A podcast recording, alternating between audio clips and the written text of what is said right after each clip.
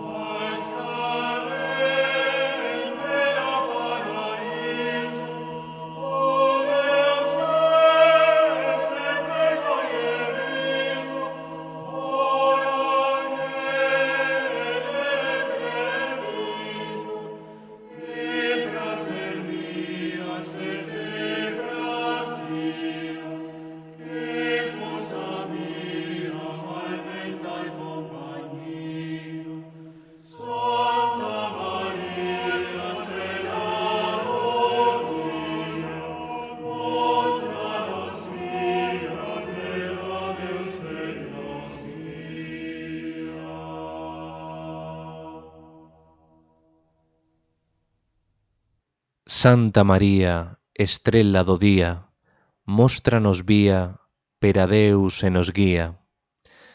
Santa María, estrella del día, muéstranos la vía para Dios y guíanos.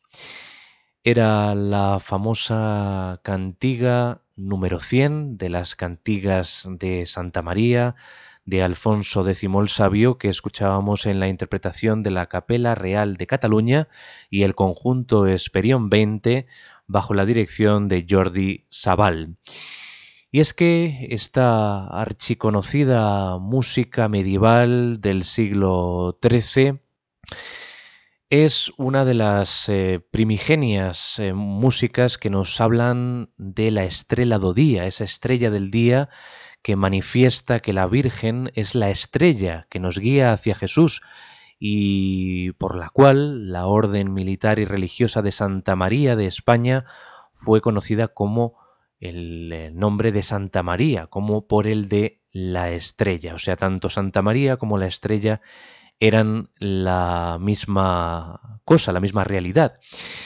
Eh, como manifiesta, de hecho, la primera estrofa de esta famosísima cantiga de Alfonso X. Junto a esta cantiga, en la iconografía medieval, aparece la Virgen pintada con una estrella de ocho puntas sobre la cabeza y vestida con el manto rojo de esta antigua orden militar marinera. Se tiene por su convento principal del de Cartagena, presidido por la Virgen de Roseil, que era la anterior patrona de esa ciudad marinera que presidía el altar mayor de dicho convento, tomado también al mismo tiempo como catedral antigua de Cartagena. Hablamos de la Virgen Marinera, de la Virgen del Carmen, como es conocida en España, nuestra Señora del Carmen o la Virgen del Carmelo. Es la festividad que celebramos con fervor en España cada 16 de julio, la patrona de las gentes, de los hombres y mujeres del mar. Y nosotros no hemos querido sustraernos a esta realidad litúrgica, esta festividad popular, en una palabra, ¿no? Porque eh, la devoción mariana a la Virgen del Carmen España está muy arraigada y nosotros a través de la música culta, de la música religiosa en este programa de Radio María, en clave de Dios, también queremos eh, hacernos eh, presentes, hacernos eco de esta festividad tan, tan arraigada en el folclore y en la devoción española. Y estas cantigas, concretamente esta número 100, que es la más famosa de todas las que compuso el rey sabio, pues fueron compuestas directa o indirectamente para dar fe, exaltar o enaltecer a la patrona de la Orden de Santa María de España, patrona asimismo de Coria del Río, cerca de Sevilla, y otras poblaciones como Triana, Palomares del Río, Valencina, Camas, Puerto de Santa María, en Cádiz o Cartagena.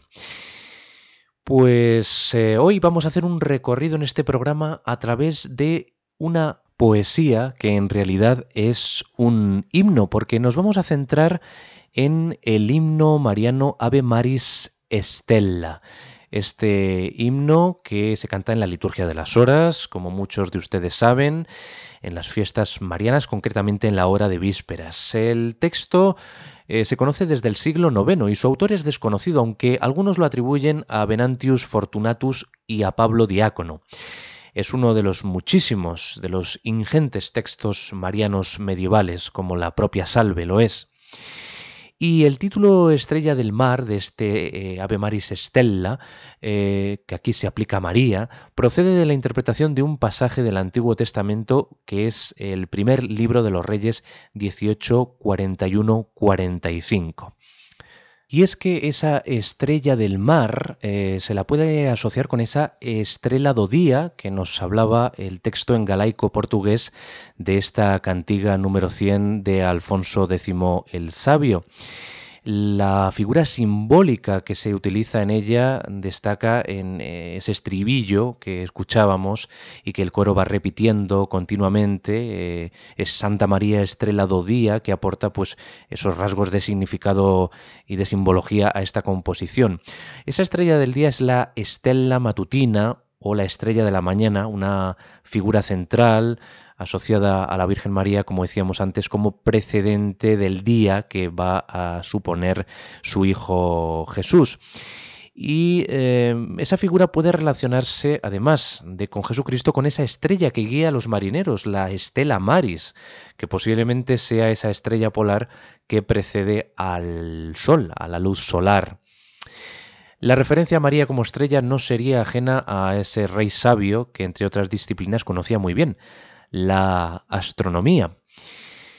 Por eso hemos querido comenzar hoy este programa con esa estrella día que precede a la estela, eh, a esa estrella que es Jesús y que también se asocia, como decíamos, con esa estela maris, esa estrella del mar que guía a los marineros y cuyo símbolo es eh, eh, a nivel devocional la Virgen del Carmen, Nuestra Señora de El Carmen. Vamos a leerles ahora seguidamente ese mm, pasaje del Antiguo Testamento del primer libro de los Reyes, capítulo 18, versículos 41 a 45. En este pasaje se describe como una pequeña nube se eleva sobre el mar y anuncia al profeta Elías mientras oraba en el famoso monte Carmelo. Eh, mientras esperaba la venida de la lluvia. Esta era una gran noticia, pues anunciaba el fin de la grave sequía. Y esa imagen se aplica a María, pues ella, como decíamos, eh, anuncia la venida del Salvador que pone fin a la sequía del hombre que ansía la redención. Así podemos entender que Jesús es la fuente que sacia la sed de Dios que tienen los hombres. Pues vamos a leerles ahora a continuación ese texto del primer libro de los reyes, que dice así. Elías dijo a Ahab, Sube, come y bebe, porque hay ruido de mucha lluvia.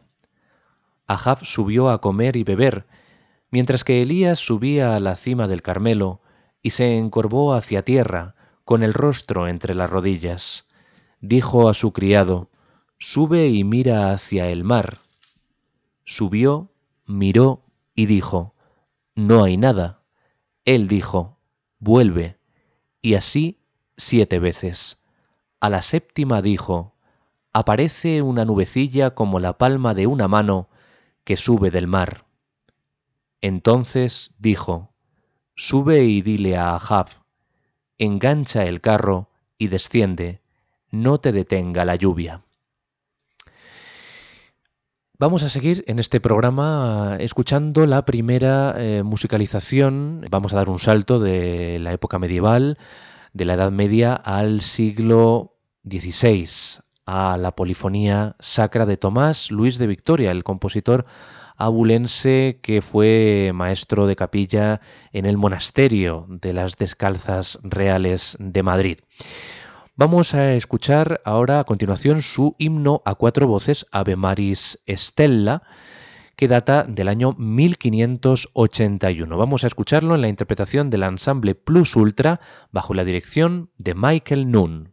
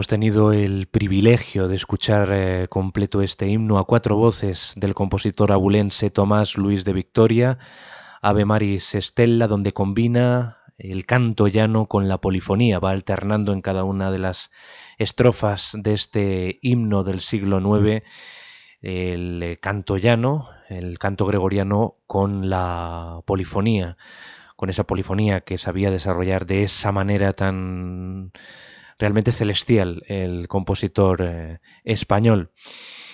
Ave Maris Stella Dei Mater Alma, ad que semper Virgo Félix Cheli porta, salve estrella del mar, dulce Madre de Dios, siempre Virgen, dichosa puerta del cielo. Pues así comienza este himno que nos eh, va a acompañar a lo largo de este programa de Enclave de Dios en esta festividad de Nuestra Señora del Carmen. Y vamos a dar un salto de 1581, finales del siglo XVI, nos vamos a comienzos del siglo XVII con las eh, vísperas de la Beata Virgen. Vespro de la Beata Vergine de Claudio Monteverdi. Ahí inserta también este himno del siglo IX, el compositor de Cremona, estaba en ese momento en la corte de Mantua en 1610 y tres años más tarde eh, conseguiría el eh, puesto de maestro de capilla en la Basílica de San Marcos de Venecia. También después eh, estuvo en Roma, aunque allí el compositor no obtuvo ningún puesto. Quizá, ya lo hemos comentado muchas veces, esta colección eh, no tenía una unidad concreta, aunque eh, probablemente fue compuesta esta obra para eh, la festividad de Santa Bárbara, aunque no había intención por parte de Monteverdi de crear pues ad hoc unas vísperas marianas, ¿no? Ah, quizá lo que quería era pues eh, demostrar su valía como compositor eh, y quizá lo que quería era obtener ese codiciado puesto de maestro de capilla en San Marcos en Venecia cosa que eh, obtuvo a los tres años, que lo consiguió, no sabemos si por intercesión del Papa en, aquella época eh, o por eh, pues esa valía ¿no? que, tenía como compositor conocedor de esas prácticas tanto seculares como litúrgicas, ¿no? porque ya hemos dicho en los programas que le dedicamos hace unos años a esta monumental obra de Monteverdi, pues que aquí combina la música instrumental con el cantus firmus, la polifonía, el canto llano, el arte de la sonata, el motete, eh, en fin, eh, una combinación eh, de formas y, de estilos instrumentales, vocales, realmente impresionante por parte de Monteverdi. Vamos a quedarnos pues con quizá uno de los centros emocionales de todas estas vísperas de la Beata Virgen, como es ese himno Ave Maris Stella a doble coro, está escrito a ocho voces, doble coro. Aquí compuso Monteverdi una música realmente celestial, eh, que decimos que es eh, la cumbre, ¿no? Eh, el centro emocional de esta obra, una exuberante demostración de todas sus habilidades junto con el Magnificat a siete voces, ¿no? dentro de esta misma obra de tanta variedad y que impresiona cuando se escucha en conjunto. Pues vamos a quedarnos ahora con ese himno, Ave Maris Estella, de estas vísperas de la Virgen María, las vísperas de Monteverdi, y lo vamos a hacer en la interpretación eh, de John Elliot Gardiner al frente del eh, coro Monteverdi. Ahí aparecen también eh, otros conjuntos como el coro de niños de la Catedral de Salisbury, el del Philip Jones Brass Ensemble y voces solistas como las de Jill Gómez, Felicity Palmer, James Bowman, Robert Tear, Philip Langridge, John Shirley Quirk, Michael Rippon eh, y muchos otros, porque hay que decir que esta es una obra pues eh, coral en la que intervienen eh, muchísimas voces solistas y coros, en este caso también con la presencia de un coro de niños. Pues vamos a quedarnos con este número 13 el himno Ave Maris Estella de las vísperas de la Beata Virgen del compositor de Cremona, Claudio Monteverdi.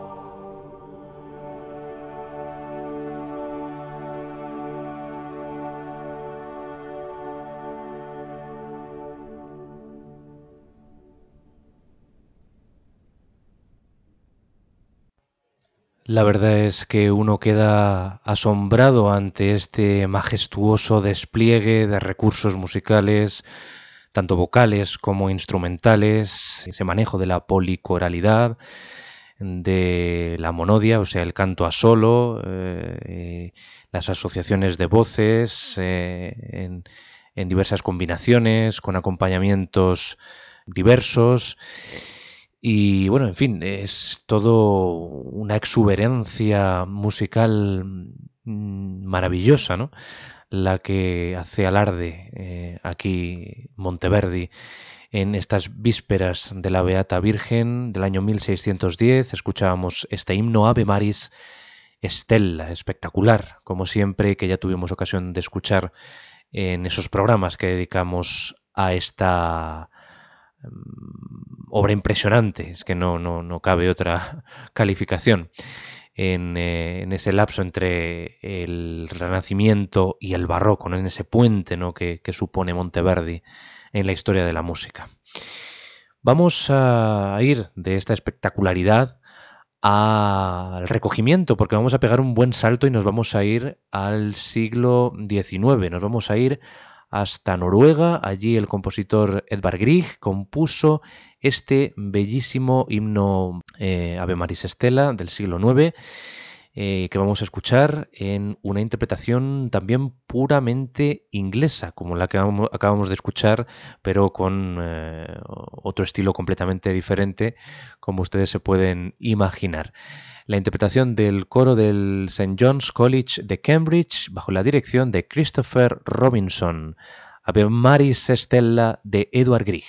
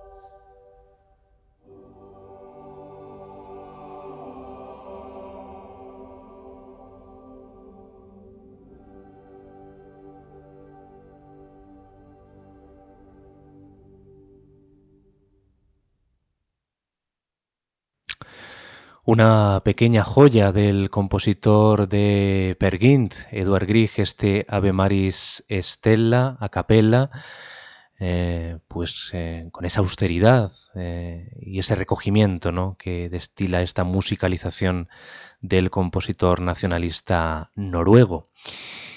Y nos vamos con un compositor que es Franz Liszt. Han sido muchísimos los compositores que han puesto música a este himno del siglo IX, Estrella del Mar.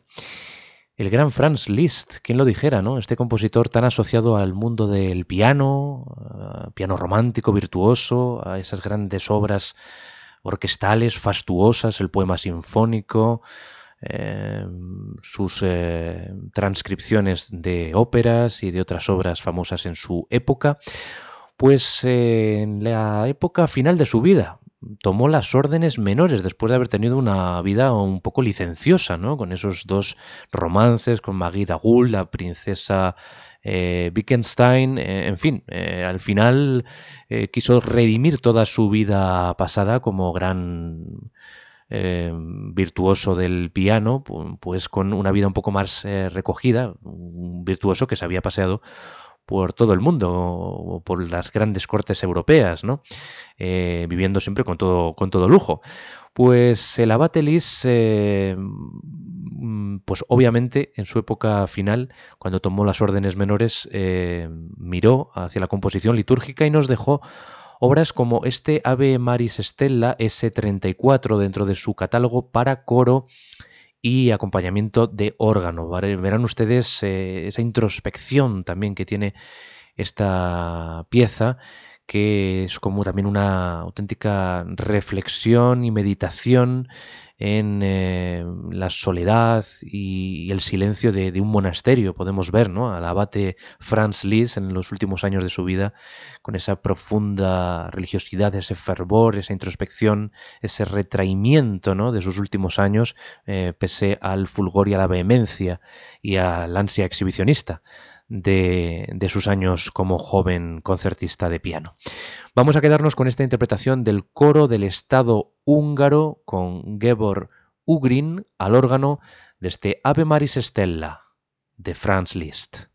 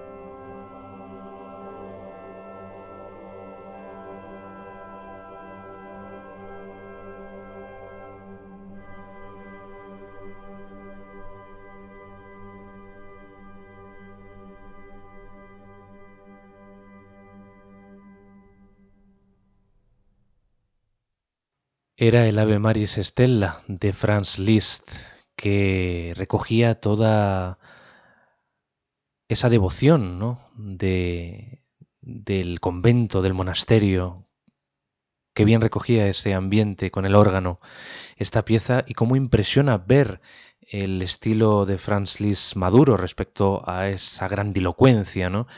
De su época como joven compositor. Realmente admirable esta joya también de su producción sacra Ave Maris Estella.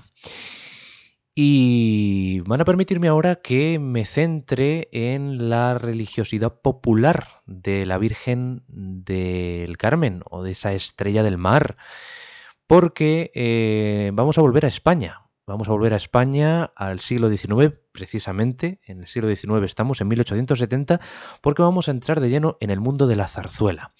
¿Por qué? Porque hay una obra por ahí que se llama El molinero de Subiza, del compositor Cristóbal Oudriz, con texto del dramaturgo Luis de Aguilad, que se estrenó en el Teatro de la Zarzuela el 21 de diciembre de 1870, que contiene la famosa Salve Estrella de los Mares, que pues se ha popularizado tantísimo en bandas, en eh, coros eh, militares y que la Armada Española eh, adoptó.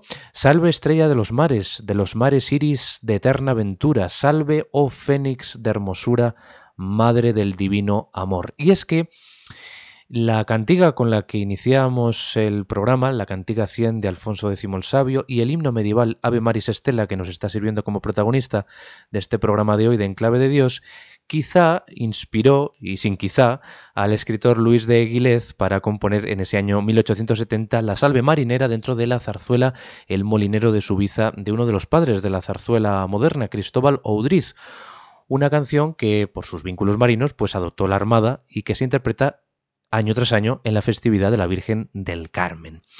Vamos a escuchar nosotros una versión eh, lírica, podemos decir canónica, pero antes quería contarles un poco la acción de esta obra que se desarrolla, transcurre en el castillo de Subiza en Navarra durante el siglo XII y está relacionado con la rebelión de los nobles contra Ramiro el Monje y la coronación de García Ramírez. Don García, refugiado en un molino y haciéndose pasar por molinero, se enamora de Doña Blanca, hija del conde Guillén Rotrón, que también se hace pasar por pastora. Hay un conde Don Gil, un tipo grotesco, que ofrece a Rotrón su ayuda a condición de casarse con Doña Blanca. Es un enredo, como pueden ustedes ver. Don García rapta a su enamorada, pero es sorprendido en su huida hiriendo al escudero del conde Rotrón. El desenlace, a pesar de todo, es feliz. García Ramírez rechaza su matrimonio con doña Urraca de Castilla, aquí encontramos un hecho histórico, y ya rey eh, proclama su palabra. Rotrón ve así a su hija feliz y puede afirmar su fidelidad al rey. Es curioso porque al final hay un solemne tedeum de gran efecto escénico en esta obra, a pesar de todo desconocida, pero no por esta salve estrella de los mares que escuchamos ya en la memorable interpretación ya histórica del barítono de Pozo Blanco Marcos Redondo con la Orquesta eh, Sinfónica Española y coro dirigidos por José Casas Auge.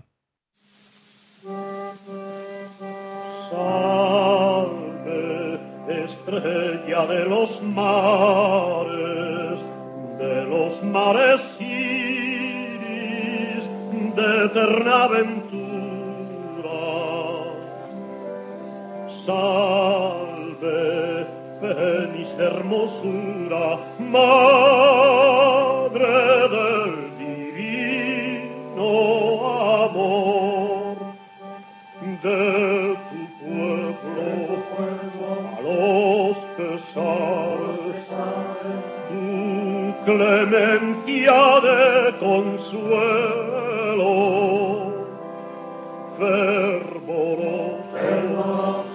llegue al cielo, y hasta aquí, hasta aquí nuestro clamor. Salve, salve, estrella de los mares. Salve, estrella de los mares.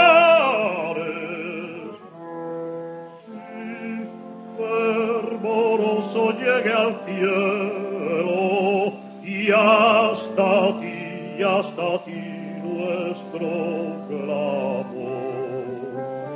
Salve, salve, estrella de los mares, estrella de los mares.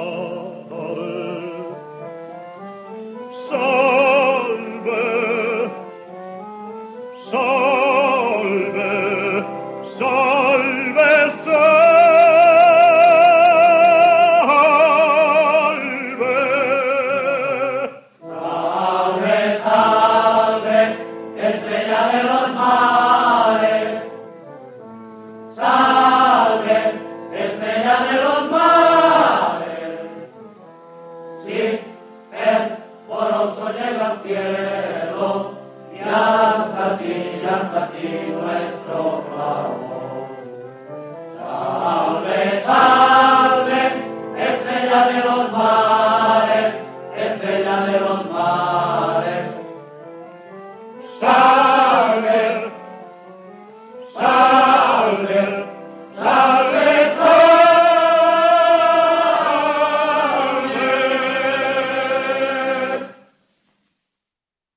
Tras esta pequeña licencia de religiosidad popular y de género lírico español con la salve marinera de la zarzuela El molinero de Subiza de Cristóbal Oudriz, que no todo el mundo sabe que pertenece a una zarzuela, esta famosísima salve, pues concluimos ya este programa de Enclave de Dios dedicado a la estrella do día, que es por extensión la Estela Maris, la Ave Maris Estela y la Virgen del Carmen. Y lo hacemos con una Ave Maris Estella que nos viene del mundo del cine, sí, porque también el mundo del cine curiosamente tiene una Ave Maris Estella. Es la de Nino Rota que compuso para la película de Franco Zeffirelli del año 1968, Romeo y Julieta, basada en la famosa obra de teatro de William Shakespeare.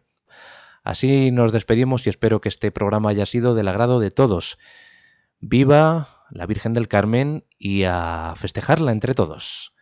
Hasta pronto y sigan en la sintonía de Radio María. Sean muy felices.